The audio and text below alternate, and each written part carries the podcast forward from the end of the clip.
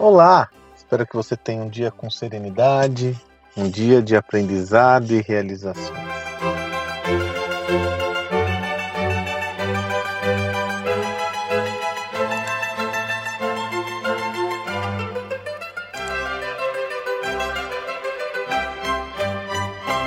No dia 20 de julho, ontem, eu fiz um post no Instagram de um vídeo que um aluno me enviou. Um vídeo muito interessante que mostra Jeff Bezos, fundador da Amazon, que coincidentemente agora foi a Lua com um dos seus negócios, né, Blue Origin.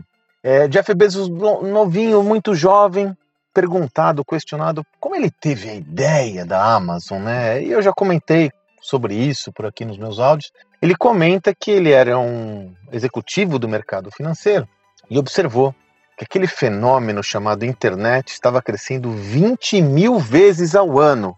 E foi que ele teve um insight. Não tem como algo que cresça nessa dimensão não vá fazer a diferença no mundo. E aí ele decidiu empreender qualquer coisa que seja na, na internet. E depois ele até comenta, vou postar outros trechos desse vídeo, por que ele escolheu os livros, por serem produtos indiferenciados, que representavam uma cauda longa, com mais de 3 milhões de títulos e blá, blá, blá, blá, blá. A grande questão que se coloca é, primeiro, veja que algumas das principais inovações do mundo empresarial são derivados da análise com antecedência de comportamentos do consumidor.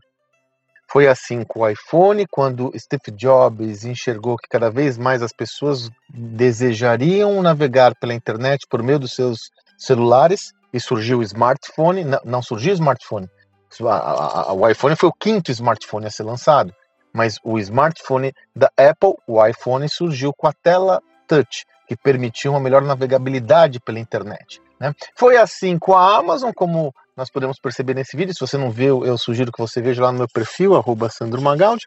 E, e dentre tantas outras mudanças, tem sido assim com o avanço do e-commerce devido à pandemia, com o avanço do delivery devido à pandemia e assim por diante. Ou seja, se você como empreendedor, empreendedora ou executivo, executiva, deve ter como um dos principais focos observar as tendências do comportamento do seu cliente para poder mapear aquelas que se configuram em oportunidades de geração de negócios ímpares. E desta forma, por meio de um aprendizado muito orientado a esse olhar do cliente, você tem condições, ou você pode ter condições de desenvolver projetos que sejam realmente disruptivos, para usar uma palavra que está muito em evidência.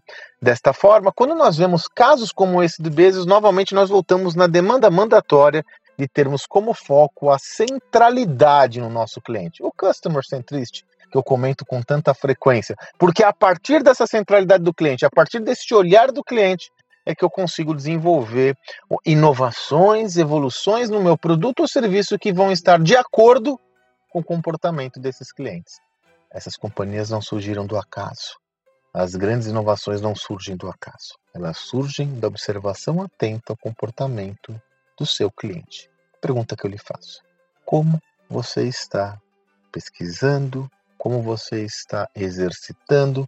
Como você está introjetando o olhar do cliente no seu negócio? Quais são os métodos que você tem para conseguir ter uma visão mais clara do olhar do seu cliente no seu negócio? Seguramente não é ficando no gabinete, não é ficando no escritório que isso será possível. É fundamental interagir, integrar-se, conversar, dialogar com o seu cliente consistentemente. Essa é a melhor técnica para que você tenha essa perspectiva no seu negócio. Espero que você tenha um excelente dia e até amanhã.